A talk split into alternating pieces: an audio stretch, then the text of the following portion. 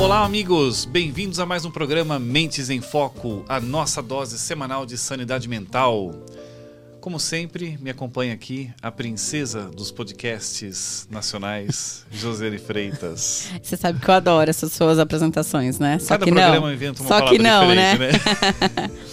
Olá a todos, estamos aqui para mais um podcast e hoje nós vamos os assuntos. Convidado ficamos, mega especial. É, nós já hoje, fizemos, hein? na verdade, esse é o segundo podcast, porque nós já conversamos nos bastidores, né, um pouquinho e, e estamos com vários é assuntos relevantes. Né, do podcast. É, vários assuntos relevantes. Mas antes de mais nada, você já sabe que é muito importante, né, deixar seu like, ativar os sininhos e fazer todas as coisas que vocês já sabem, porque isso é importante para o nosso conteúdo se tornar relevante, mostra o quanto o nosso trabalho está sendo importante para vocês. Então, antes de começar, antes de qualquer coisa, já começa aí é, dando seu like, ativando notificação, se cadastrando aí nas redes de streaming para vocês receberem os nossos conteúdos. E bora pro nosso bate-papo. Chama aquele amigo chato seu que nunca tem papo legal na roda de conversa porque não tem assuntos bons passa o nosso programa para ele, porque com certeza ele vai melhorar muito nas próximas. com certeza. E hoje nós temos aqui o Luciano Machado, que é engenheiro civil e sócio da MMF Projeto. Seja bem-vindo, Luciano. Muito obrigado, Ivan. Muito obrigado, Josiane. É um prazer estar com vocês. Obrigado pelo convite. Espero poder colaborar aqui e ter uma ideia boa para passar para os seus ouvintes, para o pessoal que está assistindo a gente. Com certeza. Conta um pouquinho, pessoal, quem é o Luciano Machado, formação, área de atuação, o que, que você faz da vida? É, eu sou Luciano Machado, tenho 44 anos. A minha primeira graduação é em engenharia civil no, no Mackenzie, aqui em São Paulo. Depois eu fiz gestão de empresas na GV, um MBA. Depois, já trabalhando com a empresa de infraestrutura, eu me formei em engenharia geotécnica e durante a pandemia agora me formei em, em filosofia. Então agora eu também posso ser professor de filosofia. Ó, que demais, demais. É interessante porque são duas áreas que muitas vezes as pessoas não têm os dois skills, né? Ou o cara é de exatas ou o cara é de humanas, né? E você tá entre a filosofia e o cálculo. Mas sabe, Ivan, que eu fui buscar a filosofia para essa coisa de pensar diferente. A minha ideia era buscar um pensar. O engenheiro, ele é muito pragmático, né? Ele é muito objetivo. A escola de engenharia faz isso com a gente. Então a minha ideia era pensar um pouquinho diferente, tentar trazer algo novo, inclusive. Pessoal, tinha um gosto pessoal nisso, né? Eu vou, vou fazer uma faculdade agora única e exclusivamente pro meu gosto. Mas com, tem contribuído cada dia no trabalho, assim, cada dia nas relações. Então ter feito filosofia foi uma surpresa. Eu achei que seria bom, mas foi muito melhor do que eu imaginava. Então a filosofia ela acrescentou a engenharia, ela não é uma divisão, não é uma, não é uma guerra interna que você vive, elas se somam? Ah, não. Quando a gente pensa nos primeiros pensadores, nos primeiros matemáticos, a grande maioria era filósofo. Elas se somam sem dúvida nenhuma, sem dúvida nenhuma tem muita colaboração entre as duas, entre as duas disciplinas, sem dúvida. Cara, que legal. É, bom, então vamos. Hoje o bate-papo tem muitos assuntos possíveis, na verdade, né? Nós temos um guarda-chuva aqui de possibilidades. Mas eu, como também um amante de, das várias áreas do conhecimento, é, que que você, como que você, como você vê que a filosofia pode agregar ao pensamento racional, analítico, crítico, pensamento de engenheiro? Como que a mente de um filósofo ajuda a mente do engenheiro? Tá. Quando você pensa principalmente a filosofia clássica, assim, você olha que assuntos que a gente está discutindo ainda hoje, como é, inserção da mulher na tomada de decisão ou em cargos de liderança, Platão já estava pensando nisso no passado. Ele já ele já imaginava que era preciso ter a mulher no ágora, tá lá discutindo os casos, as questões. Então eu acho que a gente, a filosofia ela contribui principalmente nessa questão de você olhar para o outro de você imaginar que aquilo que é bom para você pode não ser bom para o outro quando você está fazendo um projeto, quando você está tomando uma decisão de engenharia, né? Então eu acho que nesse sentido a filosofia contribui demais. Legal. A MMF ela faz projetos para quê? Qual que é a sua área de atuação? É, nós trabalhamos com infraestrutura, então é uma empresa multidisciplinar. Né? A gente tem uma a, a disciplina mais forte nossa, nós temos é, mestres e doutores em geotecnia, né, que a grosso modo, a grosso modo é o estudo do solo. Então, para fazer projeto de fundação, você precisa de geotecnia, de projeto de túnel, projeto de área de risco, recuperação de área de risco, que é uma das especialidades nossa lá. Né? A gente faz projeto de ponte, viaduto, pavimentação. Só então, projeto pequeno. É. Coisa, é. coisa simples. Aquela, coisa simples. Sabe aquele puxadinho que você vai fazer na sua casa? é, infraestrutura, né? Que é, a gente sempre brinca. A gente está num país que tem dimensão continental e tem tudo de infraestrutura para fazer, né? Né? Então eu acho que a gente está numa área que é muito necessária hoje. diversos pontos, né? Quando você pensa em economia, sem dúvida nenhuma, a infraestrutura ela pode puxar a economia, como a gente estava falando aqui, a gente tem a tendência de acontecer uma revolução em relação às obras que vão acontecer agora no interior de São Paulo, né? É, você leva desenvolvimento para as regiões, uhum. né? A gente estava tava conversando com, com um senhor que trabalhou com a gente na transposição de São Francisco. Eu trabalhei participei de alguns projetos da transposição de São Francisco. E ele estava falando de algumas regiões no Ceará que agora tem peixe. Né? E que, que tinha, tinha, seca antes. e que tinha seca antes. Então é um negócio muito interessante de você pensar o como a engenharia pode mudar a característica de uma região, uhum. né? A pessoa que só tinha visto seca antes agora ela tem a possibilidade de pescar. Então você, você muda toda a dinâmica social, econômica de, de, um, de grupos de pessoas, né? Através da infraestrutura. Não é que ela transforma, né? Ela cria o meio necessário para essa transformação porque ela conecta, né? Exatamente, conexão. É, é, eu acho essa leitura linda, né, da engenharia. Porque as pessoas, entendeu? É, quando você vocês, olha para engenharia, um, você olha definido lá, senão já já tá saindo. Não pode ajudar, a gente aceita, a gente sempre aceita contribuição, contribuição é sempre importante. É, mas porque olha, é uma, uma releitura do processo, porque quando você olha para engenharia, você pensa é infraestrutura, construção, é. Você já imagina aquela calculadora científica gigante é, ali?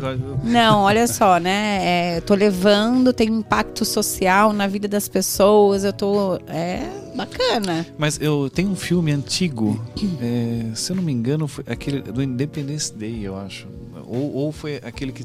que é, ou foi Independence Day, ou foi um que eu não lembro o nome, que o, o pessoal construía três grandes arcas, porque tem uma nova enchente no mundo. Mas por que. É, eu me lembro de uma cena que eu achei legal que tava o pessoal debandando porque ia acabar o mundo, basicamente, típico filme apocalíptico, né? E aí tinha um governante lá, um gestor, que ele resolveu ficar para trás. E a filha dele falou: Não, você tem que vir com a gente. Ele falou: Não, vou ficar para trás porque não tem espaço para todo mundo. E a frase dele foi o seguinte: olha, a, a humanidade vai ser reiniciada. Falou, ela vai precisar não de políticos, ela vai precisar de engenheiros, de filósofos e pensadores dessa turma, não precisa de políticos velhos, ela vai precisar. E é, eu acho que é muito isso mesmo, né? A nossa sociedade precisa de mais pessoas que construam pontes, né? Tanto no sentido social, filosófico, quanto prático mesmo, né? Conectar as, as pessoas, as camadas sociais. Sabe que essa, essa coisa da filosofia, né, é, envolta com a engenharia, eu tinha um objetivo, assim, de me desenvolver, de conquistar algumas coisas financeiras também, que no meio do processo, ao longo do processo, ele foi ressignificado, né? Chegou, eu estou no momento hoje que eu penso que se for só pro Luciano, se for só para mim, só para minha família, não me faz mais sentido. Não me faz mais sentido essa coisa coletiva. Então, é, tá aqui hoje no Mendes em Foco, um programa que tem uma audiência qualificada e que a gente vai poder trocar um pouquinho daquilo que eu acredito, do que a gente tem feito, é possível de você levar para mais gente um pensamento diferente, de contribuir para as pessoas que muitas vezes não estão sendo vistas. Então, hoje, ou assim, batalhar só pro Luciano para mim não faz mais sentido. Então, é nesse ponto que você está falando, a gente tem que mudar a nossa sociedade. Ela já tá, ela tá em constante transformação, mas eu acho que a gente vive um momento de muito ódio, eu acho que a gente tá muito preocupado em estar tá com quem é tem, tem um pensamento semelhante, quem é igual. E eu acho que você ser diverso, você ter um contraponto, é fundamental para você poder formar uma opinião é, mais correta, né, para todo mundo. É, e a questão é assim, olha, você tem, pode ter uma opinião diferente da minha, você põe a sua, eu ponho a minha. Se eu concordar com a sua, ótimo. Se você concordar com a minha, ótimo. Se a gente chegar no meio do caminho, ótimo. Se a gente não concordar, ótimo também, né? Porque é um processo de respeito, Exato. né? E eu acho que é essa quando você coloca essa questão do ódio, a gente parece que perdeu o respeito pela opinião do outro. Ou você pensa igual, ou você não, ou você é cancelado, né? Ou você pensa da mesma forma, ou você está cancelado. E, e às vezes não é nem que eu não pense da mesma forma, talvez eu não esteja preparado para pensar da mesma forma com que você pensa, com você, né? Outras pessoas pensam. E ao longo da minha vida eu vou me conectando, vou, vão acontecendo algumas coisas e eu vou ficando mais preparado. De repente aquele pensamento que em algum momento não me fez sentido absoluto e eu falei fica aí, vai fazer sentido, né? E é essa abertura para a vida que a gente parece que Ontem nós, Esqueceu. É, ontem nós estivemos com um cara que. Só não vou citar o nome porque não temos autorização prévia para citar. Mas ele é um cara assim, hiper famoso das redes sociais, tem um alcance fantástico, um, trabalho fantástico. Tem uma coisa que ele colocou na, na fala para José que eu achei muito legal. Ele me ensinou, olha, eu gostaria de ter. Como é que foi, Jo? É, é, ter eu... me posicionado de uma forma que eu pudesse mudar de opinião com é, mais facilidade. É, ele falou assim: se eu pudesse começar de novo, uma das coisas que eu, que eu faria era que assim eu não ficaria não, não, não criaria uma, uma prisão para algumas coisas que eu falo. Porque as coisas que eu falo hoje pode ser que daqui a pouco eu sou uma outra pessoa né? Então eu estou no processo de evolução. E eu também quero mudar de opinião. Eu também quero viver. E aí parece que se eu falei uma coisa hoje as pessoas tomaram aquilo como verdade absoluta eu não posso mais mudar. Então eu fico aprisionado num, num, pensamento que eu trouxe numa situação que eu era uma outra pessoa que hoje eu não sou mais aquela mesma pessoa. Né? E essa é uma questão que a gente não toma consciência do nosso desenvolvimento, né? vou só trazer isso aqui para a gente já voltar para a pauta, né? Que a gente, o Ivan estava fazendo uma atividade aí, que é uma atividade que ele estava correndo 10, 15 minutos por dia, todos os dias, ele fazia o mesmo circuito. E durante esses 21 dias, não choveu, não. Era um tempo seco, né? Um tempo muito constante, assim, muito. Mesma, né, é, foram 21 dias de mesma temperatura, pressão, umidade, trajeto, não teve mudança. é... Se tiver, se teve, foram poucas mudanças, assim, mas não teve chuva, não nada teve frio, não teve nada que fosse relevante. Mas você era é, uma pessoa diferente a cada dia? É, eu, eu fiz essa reflexão para o João. Falei, olha, nessa mini jornada que eu fiz de 21 dias, me fez perceber o quanto a gente muda ao longo dos dias. Que eu falei para Jo, o que eu achei interessante é que eu, eu, eu estabeleci um, refer, um referencial fixo. Por quê? Todo dia era o mesmo trajeto, mesma temperatura. Até a roupa era pra, chegava, batia uma água e já deixava pendurada para o dia seguinte. Então nada disso mudou, mas eu era, eu sempre tive performances diferentes. Um dia eu me arrastava para ir e falava, nossa, hoje tá difícil sair da cama. Tinha dia que eu corria voando, falando, hoje eu tô muito rápido. E eu falei, isso me fez perceber o quanto eu mudo ao longo dos, o quanto nós somos é, mutáveis, o quanto eu sou mutável ao longo dos dias, porque não, se tivesse ah, chovendo, mudando a temperatura, o ambiente, alguma coisa do tipo, se eu mudasse o trajeto, eu diria não, é porque hoje está chovendo, é porque eu, eu daria uma causa externa. Só que não, tava tudo rigorosamente, eu estabeleci um referencial fixo. Então, se hoje eu não estou indo bem, não é porque está chovendo, é porque eu não estou bem mesmo. Então, é, essa experiência me fez perceber o quanto nós estamos ali numa senoide no todo dia, quanto nós não somos a mesma pessoa de um dia para o outro. Quanto isso é impressionante. Sabe que nessa coisa de internet, rede social, é, eu, eu, costumava fazer uma postagem que quem falou a frase acho que foi o Condzilla até que é quando você vê uma pessoa que veio da favela, que veio da periferia, que tinha um sucesso, uma vitória, usar o termo a favela venceu. E aí eu, eu usei esse termo que eu usava, né? E eu recebi uma crítica, eu não gostei, é óbvio, mas também não revidei. E depois eu vi a Sueli Carneiro falando no podcast sobre isso, e eu entendi que quando eu né, que vim da periferia venço, não é a favela que venceu. Quem venceu foi o favelado, é aquela pessoa. Se a gente não mudar esse pensamento e não trabalhar no coletivo, né? E é o que a gente está falando aqui, a gente precisa mudar, a gente está em constante evolução, a gente precisa estar em constante evolução. Né? Senão não faz sentido viver. Para uhum. que, que você vai viver se você vai estar tá estagnado, se você vai estar tá parado? Então a gente tem que ter essa consciência. E é muito duro uma pessoa pública, né? Que foi o que eu entendi aqui que vocês falaram, não ter essa oportunidade. Uhum. Né? Porque o quantas pessoas essa, essa pessoa pública não impacta, quantas pessoas ela não pode mudar, não pode contribuir para a mudança. E ele se sente aprisionado no que ele falou, às vezes 10 anos atrás, ela era outra pessoa. Uhum. Amanhã nós seremos outras pessoas, né? É, eu, por estar aqui com vocês, dividindo esse momento com vocês, eu vou, vou, existe transformação o tempo inteiro, né? Mas é importante ter essa consciência. Eu acho que a gente está no caminho, né? Só Sim. de pensar nisso, a gente está no caminho. E me, é, assim, acho que essa é uma questão que me toca, assim, né? Que você trouxe dessa questão de que a favela venceu e, na verdade, não é, é o favelado que venceu e tudo mais. Como é que você vê essa questão de, do contexto, né? Porque é quase gente, um rótulo, né? É, na verdade não é sobre isso. Eu quero dizer assim, é, a gente a gente estava conversando, né, até um uhum. pouco antes, e a gente olha para o processo e diz assim, os recursos que a gente, que o pessoal, né, quem está na periferia, né, quem tem menos, a gente tem menos recursos, tinha menos recurso e tal. O que, que difere quem vence e quem não vence? Entendeu? Porque assim, às vezes você olha e fala assim, não. É, aqui, na periferia, as pessoas têm menos recursos, têm menos chance, menos oportunidade de pessoas que frequentam um, um outro padrão de escola, disso, daquilo, aquele outro. Real tem essa diferença. Mas sabe explorar esse assunto, assim? Claro, com- assim, ó, sendo bem objetivo, né? é, eu acho que quando a gente, se eu falar aqui que a minha trajetória é possível para todo mundo, eu vou estar chancelando essa coisa da meritocracia que eu não acredito. Né? A gente conversou um pouquinho, então eu tive oportunidades.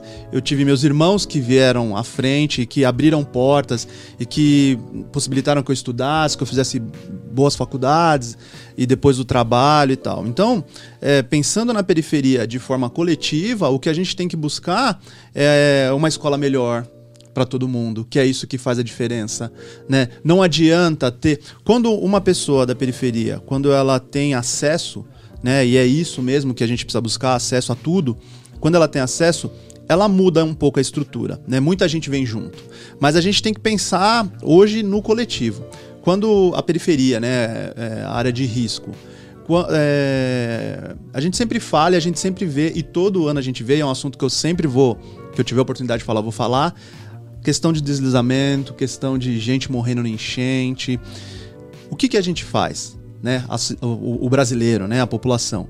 A gente manda pix, a gente manda água, a gente manda comida, a gente manda comida e a gente tem que mandar mesmo. Só que isso muitas vezes é tratado como Paliativo, né? é paliativo. Desastre natural. Não tem desastre natural. A gente já sabe que vai ter chuva no verão, que vai ter deslizamento e que algumas pessoas podem morrer. Quem tem, quem tem responsabilidade sobre isso? Todas as esferas de governo. Executivo, legislativo.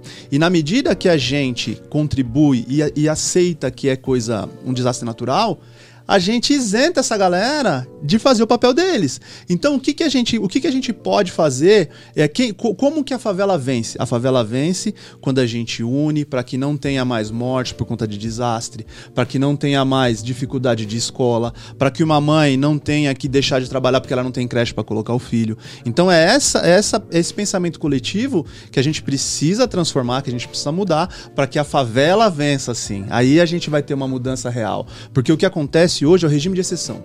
Um vai vencer, um vai conseguir, um vai evoluir, né? E ele vai embora, né? Que é um pouquinho do que a gente estava conversando. Hoje, pra mim, só pro Luciano, só pra minha família, não faz mais sentido, né? Não sei se porque a gente já teve muita oportunidade, já conquistou muita coisa. Eu não sei se é a filosofia que me fez pensar nisso, mas hoje pensar só no Luciano, só na minha família, só nas minhas filhas, não tem mais sentido nenhum, né? É, você sabe que eu tava te ouvindo aqui, né, na pandemia, logo pós, né, bem, bem pós-zinho, assim, dos primeiros ciclos que a gente teve, assim, nós tivemos a oportunidade de ir pra Ubatuba e a gente tava conversando com um nativo. E di- Nativo.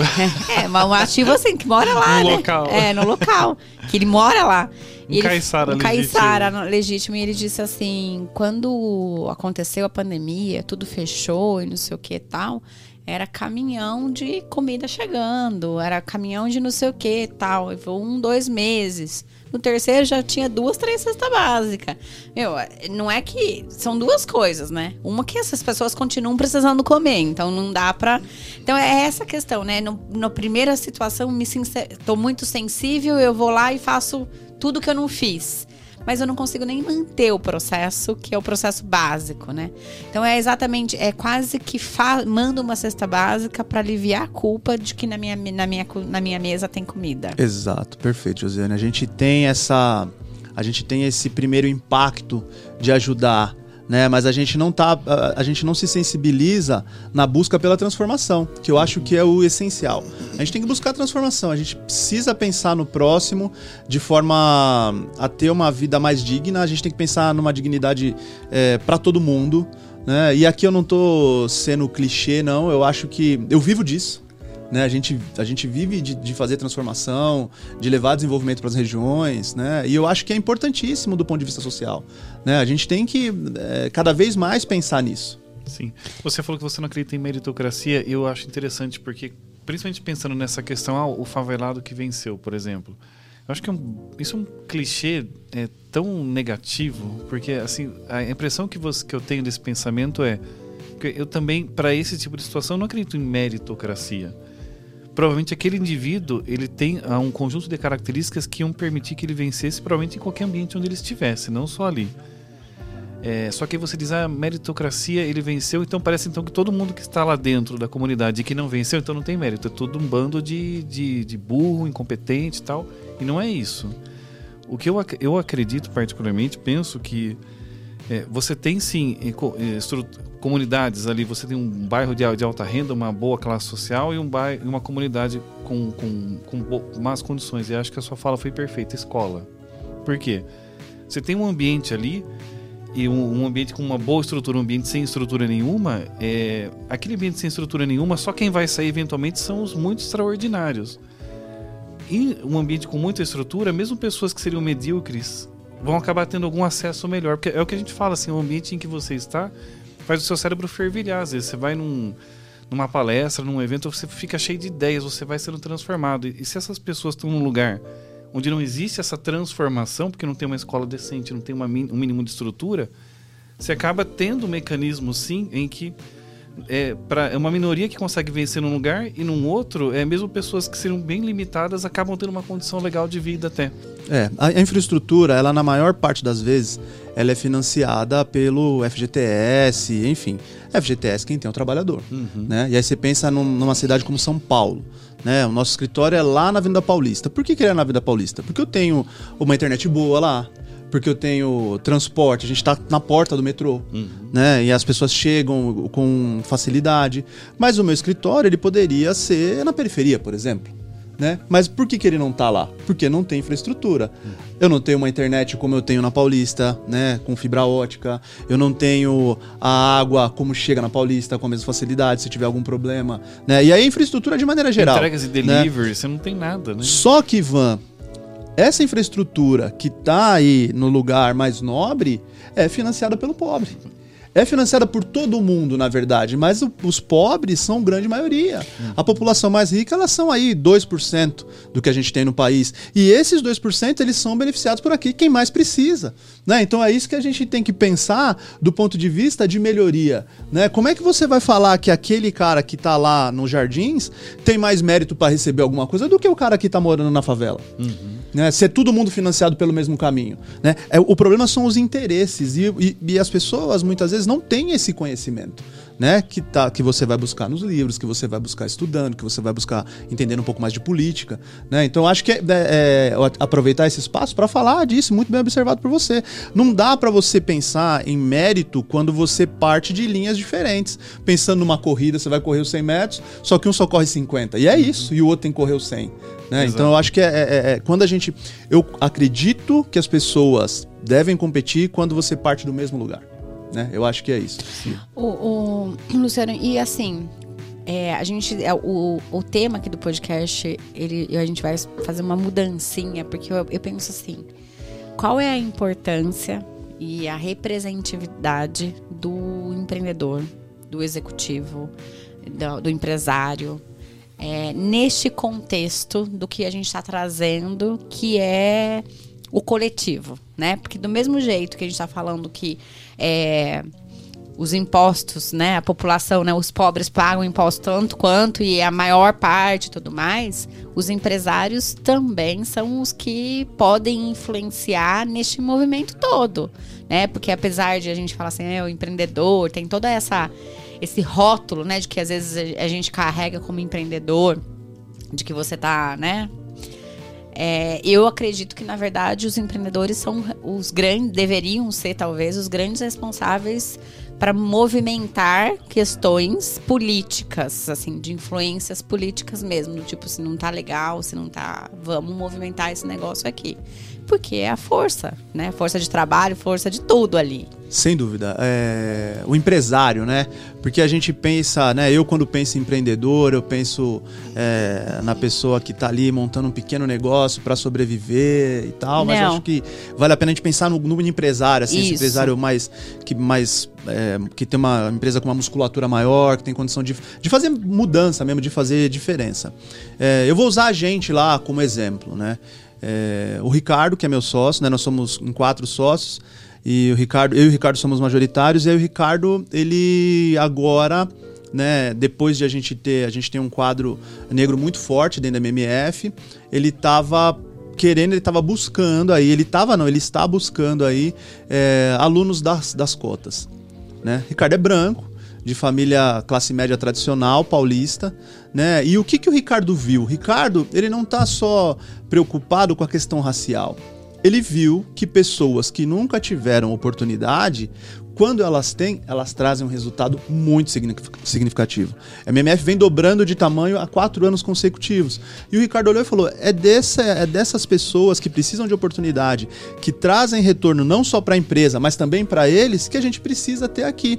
Né? A gente tem um quadro feminino muito forte também na MMF, que faz total diferença. Né? A engenharia ela ainda é uma área muito tradicional masculina. Então, respondendo a sua pergunta e trazendo para nossa realidade lá, o empresário ele tem que olhar que quando você dá oportunidade, sua empresa é diversa, a sua empresa muda. Ela muda, ela tem a tendência a crescer. A gente precisa mudar, sair desse lugar onde você tem é, as pessoas só dessa universidade, só desse bairro que trabalham na empresa. O empresariado, ele precisa enxergar essa potência que existe na diversidade. Né? O Brasil ele é uma potência e ele foi constituído de diversidade. A gente tem que explorar isso. A gente tem que aproveitar essa essa massa crítica, esse material humano tão fabuloso que tem no Brasil e tirar proveito o máximo possível de tudo que a gente pode dele. Né? E aí eu tô falando como empresário também e que tenta fazer isso no dia a dia. Né? A gente a está conseguindo, mas acho que a gente tem um potencial enorme para explorar isso ainda mais.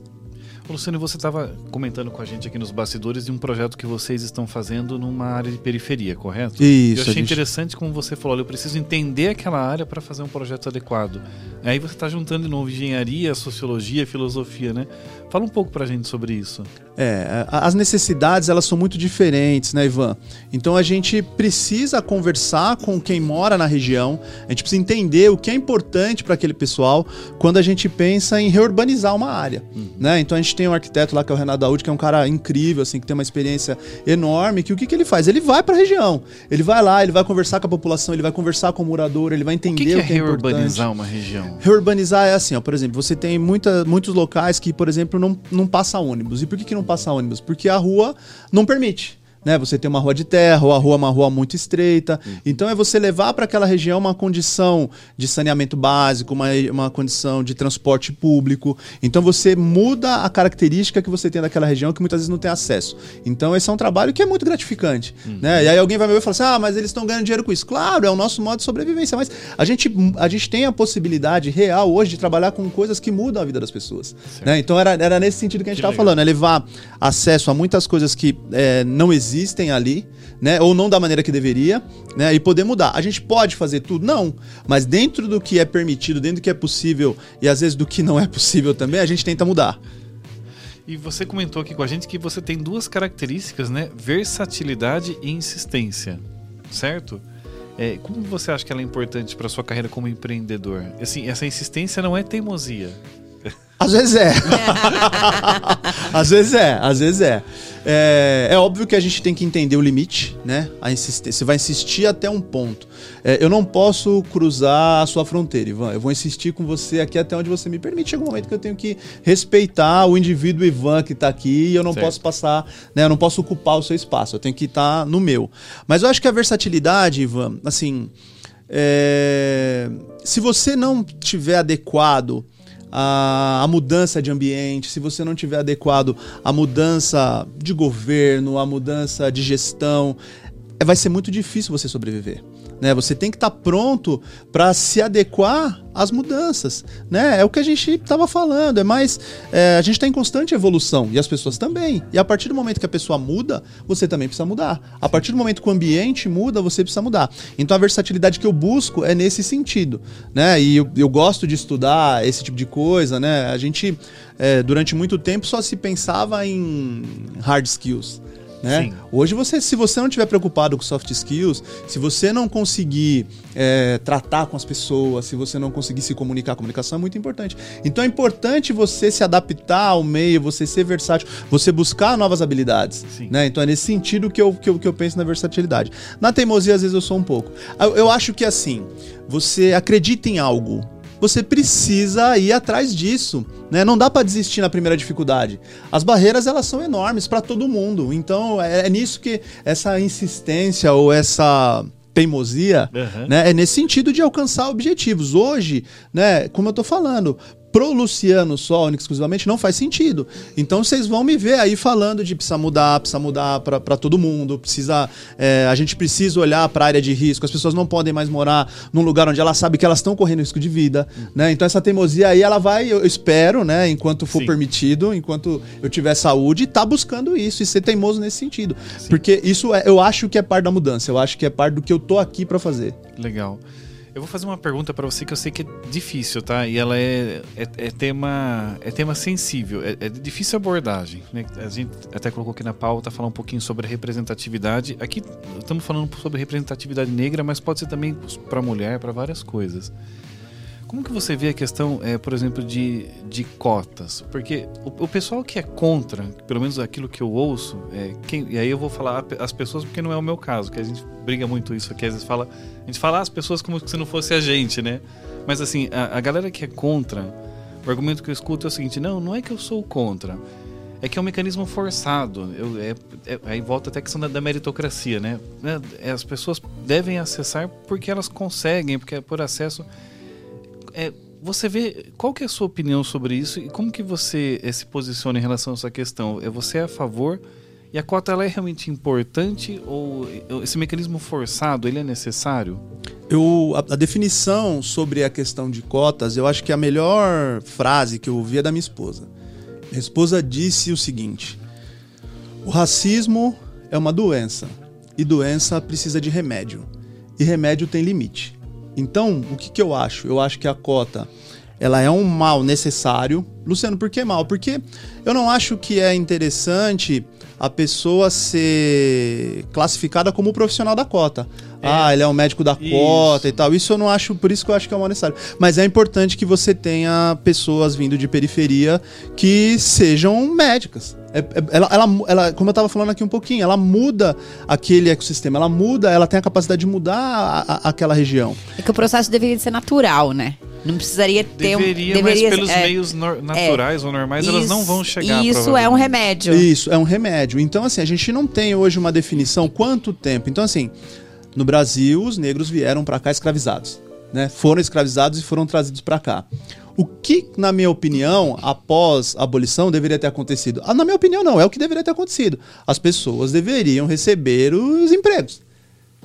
Mas nesse momento, após a abolição, é, o negro não teve oportunidade. Ele foi é, é, é, jogado ao relento. De repente ele não tinha lugar. ali, Ele não né? tinha Não, lugar. é nem escravo E nem aí a, cidadão. a gente foi, aí a gente vai para um outro ponto que foi quando começou a surgir as favelas, né? Quando começou a surgir as comunidades, pessoal largado ao relento ali, e era a ideia, o que, que- o que, que deu de errado nesse plano?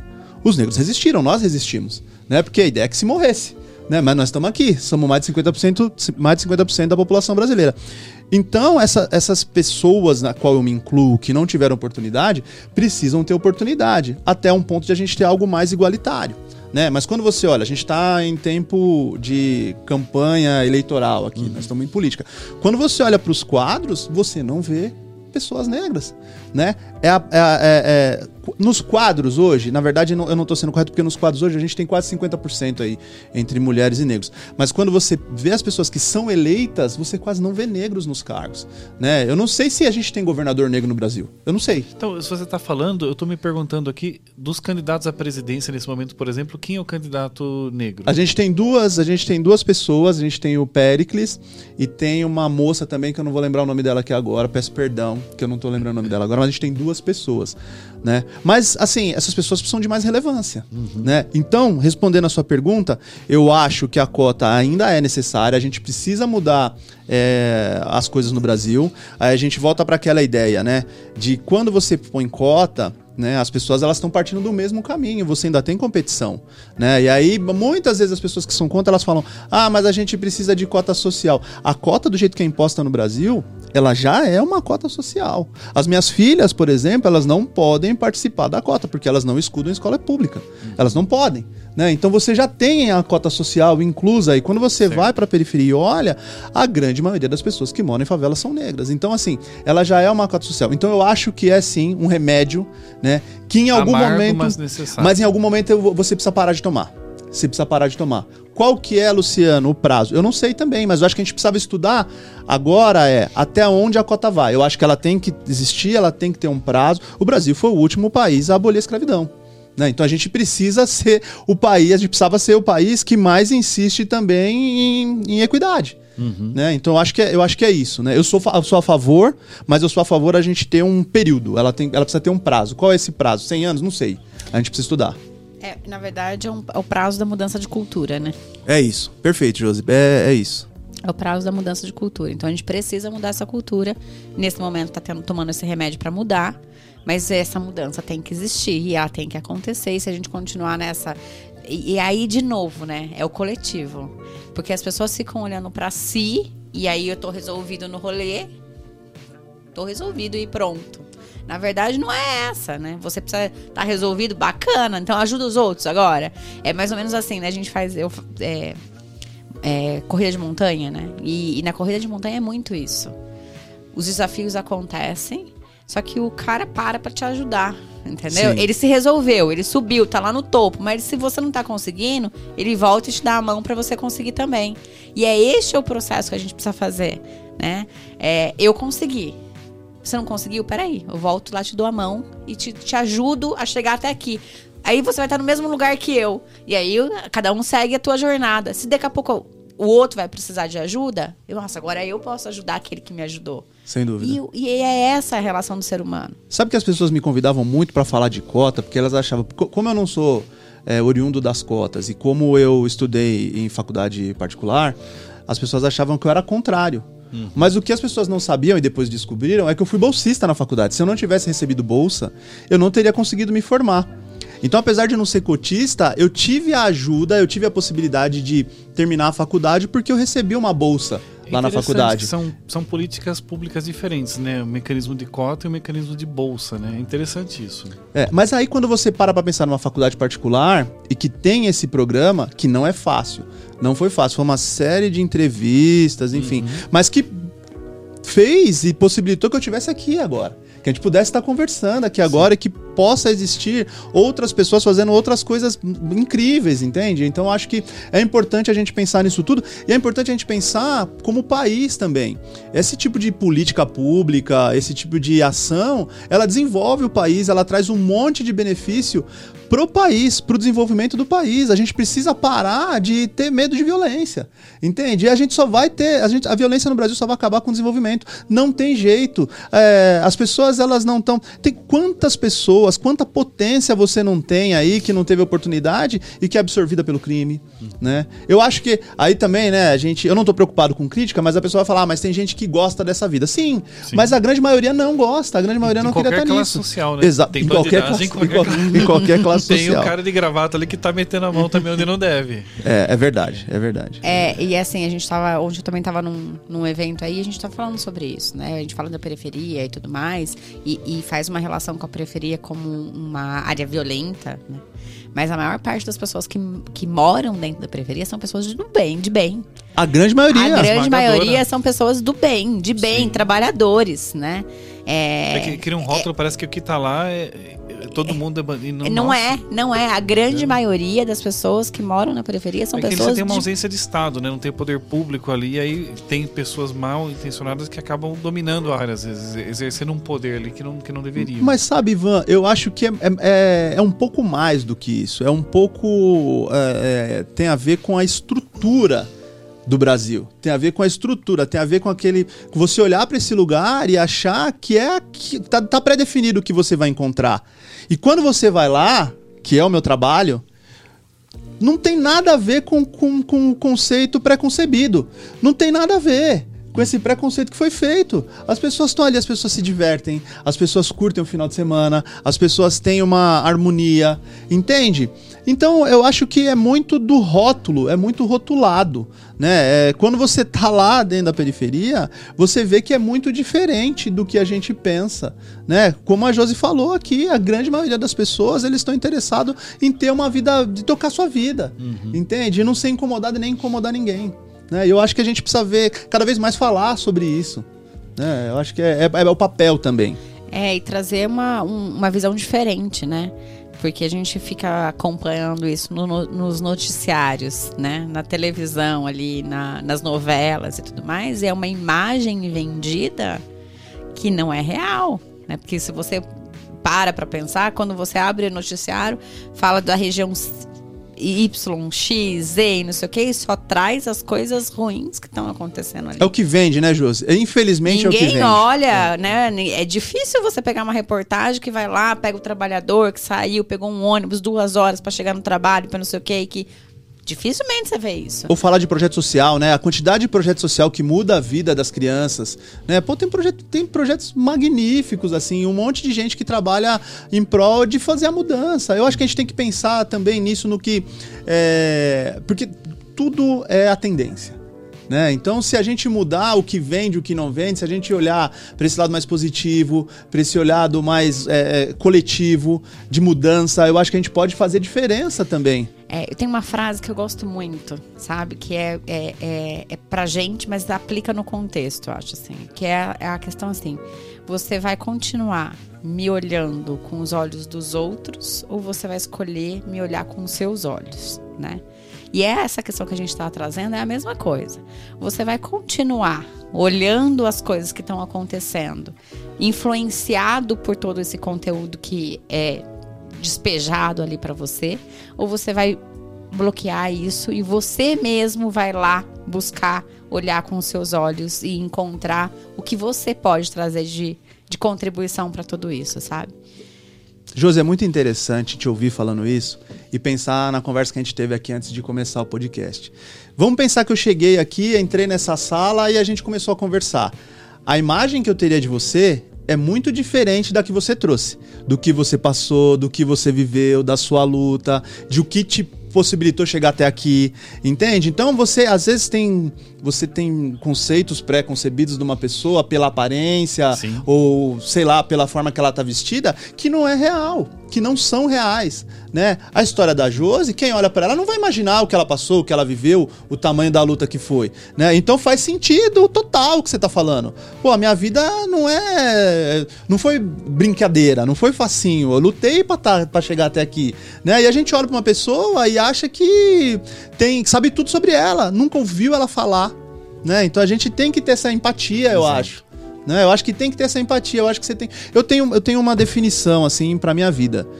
Ivan, nós nos conhecemos hoje. Eu não sei o que você passou para chegar até aqui. Exato a gente vai construir uma relação e eu vou te conhecer a partir de hoje, né? Eu não vou ter, eu não vou, eu não vou te julgar por nada, né? Eu tento fazer isso o tempo inteiro, porque ninguém sabe da minha história, ninguém sabe o que eu passei. Agora sabe que vocês estão, eu tenho essa oportunidade aqui e tô falando nos lugares, mas as pessoas não sabem da vida das outras. A gente precisa é, ter essa empatia, sabe? Essa coisa do que, ah, porque ela mora em tal região, não gosto dela. Pô, você não conhece a pessoa dá uma oportunidade, conversa, vamos bater papo, né? Vamos divergir em paz, com respeito, como a gente falou aqui um pouco no, no assunto antes, né? Eu acho que é isso. Eu acho que a gente tem que, acho que a gente tem que olhar com empatia e esperar para ter um julgamento, para poder ter uma definição de quem é a pessoa que a gente está falando, de quais são, de quais são os objetivos dela, né? Porque tem coisa também que é o seguinte, a gente nunca vai saber o que ela passou, a não ser que ela fale.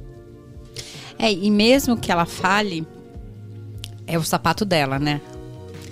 Então, assim, se eu, se eu vestir o sapato. Tem calço o mesmo número, sempre falo isso, eu calço o mesmo número.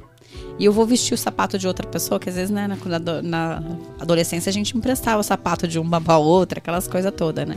Era o mesmo número, mas o sapato ficava diferente no pé né? Porque a, as pessoas são diferentes. A gente está falando de diversidade. Então, diante de um mesmo contexto, de uma mesma situação, calçando o mesmo sapato, eu sinto ele diferente. Calçando o mesmo número, eu sinto aquele sapato diferente, porque o pé tem um formato diferente. Então, é sobre isso mesmo. A diversidade, ela existe, ela precisa existir, ela é potencializadora mas a gente não pode perder o respeito para as pessoas. Porque a gente perde o respeito. Se você é diferente, eu te anulo, eu te cancelo, eu não quero saber de você. E é não. É, é a hora que eu deveria de querer saber, porque é assim que eu vou aprender coisas novas. Para quem se interessa em aprender coisas novas, é assim que eu vou aprender coisas novas. E eu, assim, sou uma pessoa do desenvolvimento humano mesmo, assim, né? Gosto do desenvolvimento humano e gosto do. Porque eu vim aqui para isso, eu acho, né? Vim para me desenvolver, eu vim para aprender algumas coisas, porque senão talvez não teria vindo. Não sei. É, a gente só se desenvolve quando a gente se abre para aprender coisas novas. E se eu ficar no mesmo, né, sem diversidade, ficar ali na minha, fechado, né, sem saber, sem não sei o quê, eu não vou aprender coisas novas. Então hoje você trouxe aqui vários assuntos pra gente, assim, várias coisas. E tem uma outra coisa que eu também é, é, falo, sabe? É, pra, eu sou psicóloga e teve um período aí que eu dava cursinho para gestantes, né? Num, num, num, num estágio da minha vida. E eu não, não era mãe ainda. Eu ia lá e falava sobre as técnicas que eu aprendi na faculdade, né? Sobre o que é ser mãe. Mas eu não era mãe. E eu sempre falava para a coordenadora, falava, olha, se você tiver a oportunidade de pôr uma psicóloga mãe para dar aula para as mães, eu acho que faz mais sentido, porque eu posso dar uma palestra bacana, mas eu não tenho a vivência. É, eu posso falar de cotas, mas eu não tenho a tenho na questão de né, feminina, mas eu não tenho essa vivência. É, eu posso falar sobre e quando a gente tem vivência, a gente fala com técnica e com experiência, com prática, com propriedade, sabe? E eu acho que esse programa é fantástico por conta disso. Sem dúvida. De poder trazer esse assunto dessa forma. Sem dúvida. A gente ia falar de outras coisas aqui, né? A gente conduziu por um caminho aqui que a gente. Sim, a gente. o negócio é aqui. Um programa multi, multi assuntos. É, na verdade, assim, o, o, programa aqui é flow, né? Então a gente entra no flow e, é, e, e, assim, tem uma outra questão também que eu acredito muito, né? A gente está conduzindo talvez para outros assuntos, mas são assuntos que a nossa, os nossos ouvintes, que a nossa sociedade, que a gente precisa trazer. Assuntos urgentes, né? A gente está falando de coisa urgente aqui. Sim. Né? Que, que, que bom que a gente foi para esse caminho, porque são coisas que precisam ser faladas. A gente precisa falar de viver em comunidade, de viver de forma harmônica, né? A gente vai divergir, a gente vai é, não concordar muitas vezes, mas a gente precisa se respeitar, né? A gente precisa ser um país é, com toda a potencialidade que nós temos. Né? Riquíssimo, riquíssimo, inclusive material humano. Mas, é, e aí a gente falou de várias questões, mas agora a gente ainda vai trazer pro processo aí, né? A gente tá, começou aqui a nossa pauta para falar de carreira, Sim. né? É, e a gente falou aqui um pouco antes sobre as nossas experiências. Você trouxe essa questão de que seus irmãos puxaram a fila aí. É, como é que foi o seu desafio profissional? Tá. É, meus irmãos puxaram a fila, né? Eu tinha, eu, eu percorri um caminho já pavimentado. Né? Eu sou filho mais novo de, de, de, de, quatro filhos, né? Eu tenho dois irmãos e uma irmã. E o meu, assim, o que, que aconteceu? Meu pai é o primeiro cara assim que mudou a nossa história, né? Meu pai emergiu, meu pai oriundo da construção civil, nordestino, vindo para São Paulo, muito jovem ainda, foi trabalhar na construção civil, é, servente de pedreiro, pedreiro, encarregado de obra, mestre de obra, pequeno empresário, médio empresário, né? Ali no legal, hein? é legal. legal. A história do meu pai é show, é muito legal. Ali no plano Collor meu pai quebrou, né? Assim como diversos empresários no Brasil, e é o momento que eu estou entrando na faculdade. Então, assim, é, essa questão da bolsa, né? Meu pai não tinha mais condições, ele tinha diversos outros problemas para resolver, funcionar, 300 funcionários para resolver e tal, e a gente quebrado. Né? Então, é, foi nesse momento, depois já de um desgaste muito grande, já de pensando em desistir, de parar, que eu fui buscar uh, uh, essa bolsa que eu consegui. Tinha 90% de bolsa e era aquilo ali. Eu não podia reprovar, né? Cada vez que eu reprovava, eu perdi um percentual dessa bolsa. Certo. Né? Então, aí, assim começou na minha carreira. Eu lembro que é, no primeiro ano de faculdade, isso foi ainda no primeiro ano de faculdade, eu era o único que trabalhava na minha turma. Né? Depois as pessoas foram né, se desenvolvendo, trabalhando e tal, mas eu lembro que por um tempo eu era o único que trabalhava. E aí eu fiz várias coisas. Né? Então, e eu me descobri um cara da área comercial, que é isso que eu sou. Apesar de ter alguns títulos e tal, eu sou um cara da área comercial. Então, eu trabalhei, trabalhei na HSBC, trabalhei no Unibanco, trabalhei na Claro, trabalhei na Viva. Trabalhei, eu trabalhei em várias multinacionais, trabalhei em seis multinacionais, né? E trabalhei, a última empresa grande que eu trabalhei foi a Camargo Correia, que é uma que foi uma escola que eu adorei trabalhar lá. Né? Eu tive muita oportunidade na vida. Eu tive uma chefe canadense, Daniela Neben, lá no HSBC, que ela mudou muito a minha história, assim, né? Me enxergou ali como um trabalhador. Eu, eu, eu não sei se. Eu, eu tenho dificuldade de definir se é o fato dela ser uma mulher, ser o fato dela ser uma mulher canadense, dela não ter a mesma cultura que a nossa, que possibilitou que ela desse oportunidade. No meu caso, de tantas outras pessoas que estavam ali, ela deu muita oportunidade para muita gente. E isso alavancou a minha carreira. Né? E aí chegou um momento assim que eu já tinha trabalhado em várias empresas e que eu queria ter o meu negócio. Né? Eu já tinha experiência do meu pai lá atrás, que tinha tido negócio. Eu falei, não, agora chegou a hora. Então o que, que eu tenho que fazer? Né? E aí, estrategicamente, eu falei, eu vou mudar para uma empresa menor. Então, eu lembro que várias pessoas me falaram: você é louco, você tá tão bem aí, você gosta da empresa. Eu falei, não, mas é o que eu quero, né? Então, acho que pensando em carreira, você tem que ser estratégico, você tem que ter um plano. Não significa que ele vai dar certo. Mas você tem que ter um plano e reajustar esse plano se ele der errado no meio do caminho. Tudo precisa de ajuste na vida. Então, eu defini que eu ia trabalhar numa empresa menor, né, para poder aprender como era a rotina de uma empresa menor para me tornar empresário. Então foi isso que aconteceu. Então eu fui para essa empresa menor, de uma empresa de geotecnia, já que, que, que virou nossa concorrente num dado momento, mas depois ela mudou o core business dela. E ali eu aprendi o que, que é cobrar escanteio, cabecear, sair para comemorar o gol. Ali eu aprendi. Porque quando você trabalha numa empresa grande, é tudo repartição. Exato. Né? Quem cuida do imposto é uma pessoa, quem cuida de compras é outra, quem cuida de vendas é outra. Então é tudo muito repartido. Numa empresa menor, não. Você, você. faz tudo. Né? Então ali eu aprendi e ali eu me senti pronto para ir. Agora eu vou alçar a carreira solo. O Ricardo me chamou e falou: por que a gente não montou uma empresa junto? E a partir daí, né, a gente montou a MMF. Né? MMF fez oito anos agora, em 2022. A gente nasceu em 2014, né? É, fazendo projeto já da, da, das obras da Copa. Né, passamos por um período difícil ali, onde a infraestrutura entrou em crise, mas nós, é, por ser uma empresa pequena e ter muita empresa grande que estava saindo do mercado por conta de lava-jato, uma série de coisas, a gente teve muita oportunidade. Então tava na crise ali, tava, o mercado estava ruim, mas a gente conseguiu se desenvolver muito. Né? Então a gente teve uma série de oportunidades, né? traçou alguns planos eu acho que o pequeno empresário ele precisa pensar sempre em tomar decisão. Você precisa tomar decisão. É isso que vai fazer a sua empresa mudar. Você tem que ter uma estratégia de olhar, de se enxergar como você está inserido no mercado e, e, e, tomando as decisões que precisa. Eu acho que esse, assim, se a gente tem um mérito para estar tá aqui hoje, com uma empresa que hoje tem um prestígio, com uma empresa que é bastante conceituada, com contratos importantes que a gente tem feito aqui no Brasil todo, é porque em alguns momentos nós tomamos decisões, decisões difíceis. Às vezes você precisa tomar uma decisão difícil, não pode postergar. Você precisa decidir, você precisa ir em frente. Então eu acho que é, se tem algo assim dentro da carreira, dentro dessa desse se tornar um empresário é tomar decisão. Estudar, ter uma estratégia, saber onde você quer chegar, saber qual é o seu posicionamento e tomar as decisões para que você consiga é, ir na direção desse objetivo. Eu acho que essa questão que você trouxe é bem interessante. Saber onde você quer chegar. Porque aí, quando você sabe onde você quer chegar, aí você vai tomando decisões, você vai caminhando. Aí você pode traçar uma rota, né? Você pode traçar uma rota, sabe? É muito interessante, muito importante. Gostei muito disso. Sabe, Josi, às vezes você não sabe onde você quer chegar. Às vezes você não sabe onde você quer chegar, né? Mas você precisa traçar uma estratégia. Eu, eu não sei, mas eu acho que esse local aqui é um local bacana. Então vou nessa direção. Né? A partir do momento que você não sabe onde chegar, mas você estabeleceu um ponto, você acabou de definir. Você acabou de tomar uma decisão. Tomei essa decisão, vou chegar ali, vou chegar naquele ponto. Né? E aí você está caminhando naquela direção. Vai ser um caminho tranquilo? Lógico que não. É muito difícil. É tu... Se fosse fácil, todo mundo era empresário, todo mundo tinha podcast. Vocês sabem a dificuldade que é estar tá aqui, ter um patrocínio ou não bancar do próprio bolso, né? É muito difícil, mas vocês têm que decidir. Ah, nós vamos chamar o Luciano aqui ou não? Vocês têm que tomar essa decisão.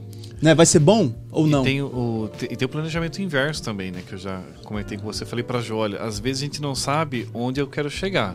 Mas talvez eu tenha pelo menos a clareza de onde eu não quero estar. Então eu posso minimamente ter um plano para não correr o risco de cair naquela direção. Então eu sei que em certos lugares eu não quero estar, Maravilha, eu vou criar um, um, ações para que não tenha o risco de eu ir parar onde. Porque se não ficar inerte, pode ser que eu vá parar onde eu não quero. Então, minimamente, eu quero evitar certos lugares ou regiões. Ivan, trabalhar numa empresa pequena, nessa linha que você está falando, foi fundamental para ver o que a gente não devia fazer. Uhum. Mais do que o que a gente deveria fazer, né? Porque eu tinha essa experiência de empresa grande. Ó, eu quero ser a Camargo. Né? Eu quero ser essa empresa que dá essa possibilidade, que me possibilitou tanta coisa na minha carreira, né? Mas eu não sou, eu não começo ser na Camargo. Isso é importante também falar. As pessoas hoje elas têm uma urgência que não é necessariamente aquilo que ela vai encontrar no dia a dia. Você precisa cumprir etapas. Você não nasce com 10 anos, você nasce um bebê e você vai se desenvolvendo. Na carreira é a mesma coisa. Algumas pessoas conseguem de forma mais rápida, outras não, né? Mas só que você não pode desistir, você tem que perseverar, você tem que continuar, né? É, é, é importante isso foram em 2016, de, quando passou de 2016 para 2017, a, a gente nasceu em 14 e em 17. Três anos depois a gente sentiu a crise. O que, que a gente vai fazer agora? Né? O que, que a gente fez ali naquele momento? A gente contratou uma psicóloga e foi fazer um curso. que foi fundamental para a gente sair daquela situação. Entende? Não teve desespero, não teve maiores alardes, a gente tinha um caixa que foi chegou quase a zero. Mas na hora que a gente terminou esse treinamento, que foi de um ano, a gente estava em outro lugar. A gente tomou essa decisão naquele momento que permitiu que a gente estivesse hoje aí caminhando. Você já definiu firme. onde você não queria estar, né? Exatamente. E foi na direção oposta. Exatamente. É isso aí. É isso aí. E qual é a mensagem que você gostaria de trazer aí para os nossos jovens que estão iniciando a carreira agora e tudo mais? Sabe que isso, os jovens, eles me falam várias coisas assim, né? E eu sou um entusiasta da educação, eu acho que a gente tem que estudar. E algumas vezes as pessoas me. Eu já ouvi assim, menino jovem me falando assim. Ah, alguns caras que eu admiro assim também. Ah, mas o, o, Geraldo Rufino não é. O Geraldo Rufino não é mestre, não é doutor. O Rick Chester não é mestre, não é doutor. Eu entendo o que ele tá falando, né? Concordo e pergunto para ele assim: então me conta um pouco da sua carreira. Ah, não, mas eu tenho vergonha de falar. Falei, pô, você não é o Rick Chester. Você não é o Geraldo Rufino. Então você tem que estudar, cara. Você tem que ir. Você tem que ir à luta. Porque eles têm um dom que é o dom da oratória. Esses caras são incríveis falando. Eles convencem você de qualquer coisa, né? E, não, e, e o que eles estão. É, o que eles trazem, a palavra que eles trazem, eu sou um consumidor do que eles do que eles estão aí falando, é fantástica. Mas se você não tem essa habilidade, se você não tem essa oratória, se você não tem essa vivência, não adianta você querer achar que sua vida vai ser igual a desses caras. Não vai. Então, jovem, vai estudar, vá se preparar, estude mesmo, é, aprenda ao máximo possível, não só é, o, o, estudo da, da, da é, escolar é, é, convencional. Eu acho que hoje a gente está num mundo, um mundo que é muito dinâmico e você precisa aprender uma série de outras coisas que não se ensina na escola. Você tem que estudar com pessoas, você tem que estudar é, com cases, com pessoas que estão fazendo diferente. Né? Então acho que o recado é preparo. Eu acho que a gente precisa estar preparado para as oportunidades. As oportunidades vão aparecer. Conforme você consegue se preparar minimamente, as oportunidades aparecem. E se conecte com pessoas boas, né? E se conectar. Comunicação é fundamental conexão, essa é a palavra, é fundamental. Né? Eu, sou, eu questiono muito a, a, a, o ensino à distância. Né? Parte da faculdade que eu fiz agora tinha ensino à distância. Você não vê as pessoas você não se conecta com as pessoas. Quando eu fiz faculdade há 20 anos atrás lá, hoje eu tenho um monte de amigo que é dono de empresa. Um monte, os caras são donos das empresas, os caras estão incorporando aí, o cara estudou comigo, né? E aí eu conheço esse cara. Ele me liga, né? Se ele ouvir esse podcast, vai me ligar, pô, que legal, tal, pô, te ouvi lá. Entende? Então você precisa se conectar. Sim. É fundamental conexão. Eu acho que eu sou, assim, eu não, eu não sou totalmente contrário ao ensino à distância. Eu questiono, eu acho que as pessoas precisam ter momentos de estarem juntas. O né? híbrido já resolve, né? O híbrido já resolve. É. O híbrido já resolve, eu acho sim. que sim. Porque a, a distância tem um, alguns potenciais muito interessantes, mas de fato não, não cria conexões ou vínculos de fato, né? Ivan, imagina que diferente seria se a gente não tivesse aqui né? Vamos supor que a gente estivesse fazendo online. Ia ser diferente. Nós tivemos Nós a experiência faz... de fazer alguns programas. Inclusive o Geraldo Rufino gravou com a gente. Que legal, é. sou fã. Abraço, e... Geraldo, abraço. Demais, demais. E, mas assim, nós gravamos vários programas online, mas não é a mesma coisa de você estar sentado na mesa, batendo um papo, tomando um café, dando um tapa no microfone que sem querer. é, é, totalmente diferente. Sabe que eu, eu, eu, eu tive a oportunidade, assim, de, de, de, de, de estar em grupo que o Geraldo tava e tal, mas eu falei, não, eu quero conhecer eu vou lá. Eu fui numa palestra dele no Sebrae, fui lá dar um abraço, pegar na mão, ver esse cara e falando. Ele é super acessível, né? Super acessível, um orador incrível, assim, um cara que tem uma, uma, uma, A experiência de vida dele é uma experiência que não adianta você achar que você vai ter aquela experiência. Você não viveu aquilo, cara. Você não catou lixo, sabe? Você não catou latinha. É, e assim, ele tem os valores muito claros, né? Muito definidos. Muito definidos. Muito e definidos. são os valores que definidos que ele tem é que constrói também toda a oratória e narrativa que ele traz, né?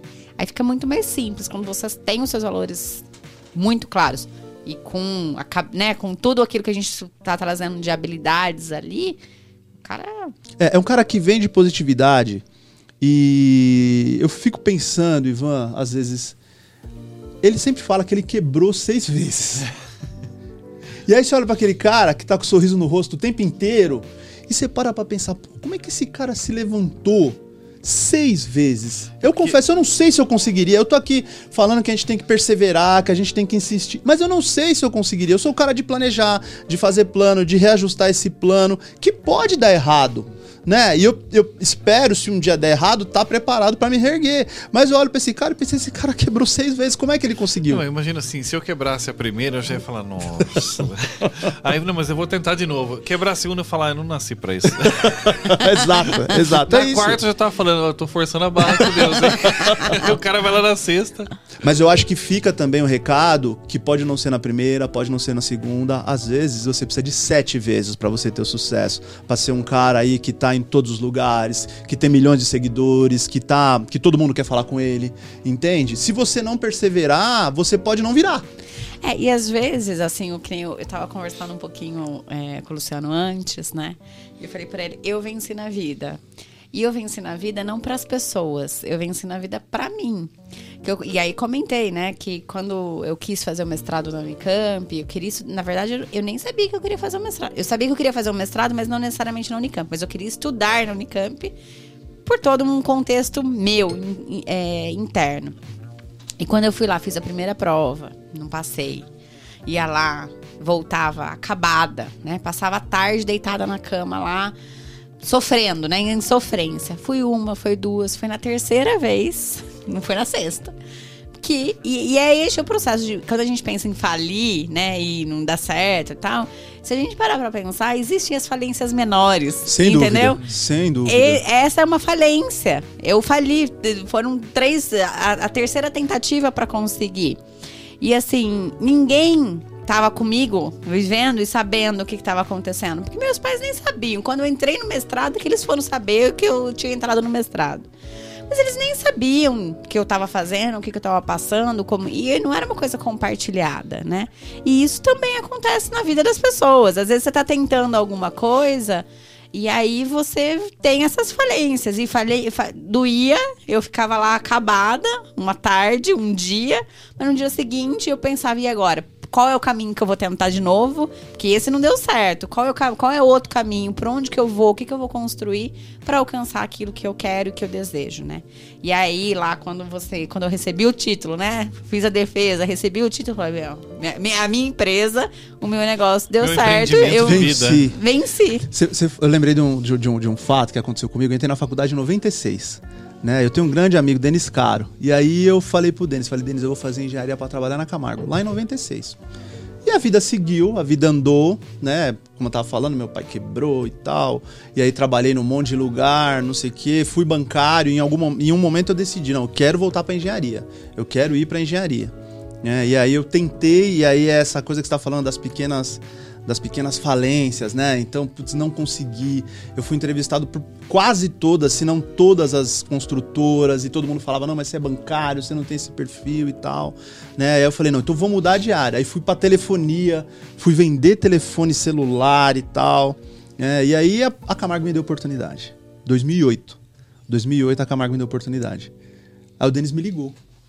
Né? É, a gente conversou e tal, eu coloquei no nosso grupo lá, que tinha mudado de emprego e tal, não sei o que, o Denis me ligou e falou, meu, você realizou seu sonho. Eu achei estranho. Ele falou, lembra quando você entrou na faculdade, você falou que você ia trabalhar na Camargo? Eu não lembrava. E ele, ele lembrou disso. Ele legal, lembrou. né? E assim, é uma conquista, é o objetivo, é o teu objetivo, né? Que muitas vezes ele se perde no meio do caminho, aconteceu comigo. Mas se você tem um objetivo, é meio caminho andado para você chegar em algum lugar. É, e esse jovem ele precisa saber que ele vai em uma entrevista, ele vai em duas, ele vai em três, ele vai em várias entrevistas. Em algum momento vai dar certo. Exato. Desde que ele tenha ali essa persistência para continuar. A gente estava falando um pouco antes também que a gente está numa geração em que às vezes a gente desiste das coisas antes de nu- a gente não espera as coisas acontecerem, a gente desiste, se sofre um pouco também já não quer aquele negócio, já quer se esquivar. Então acho que a gente precisa trazer essa questão de que essa insistência, ela é importante se você quer chegar em algum lugar. Não dá pra você falar que você não não consegue, que não vai, que não- se você não insistir pelo menos um pouquinho, né? Pelo É, menos é, um pouquinho. o mínimo, né? O mínimo. Conhecer o limite, né? Conhecer, eu acho que a gente precisa ter limite, sim. Eu acho que durante a minha carreira, durante a minha trajetória, eu falei muito sim.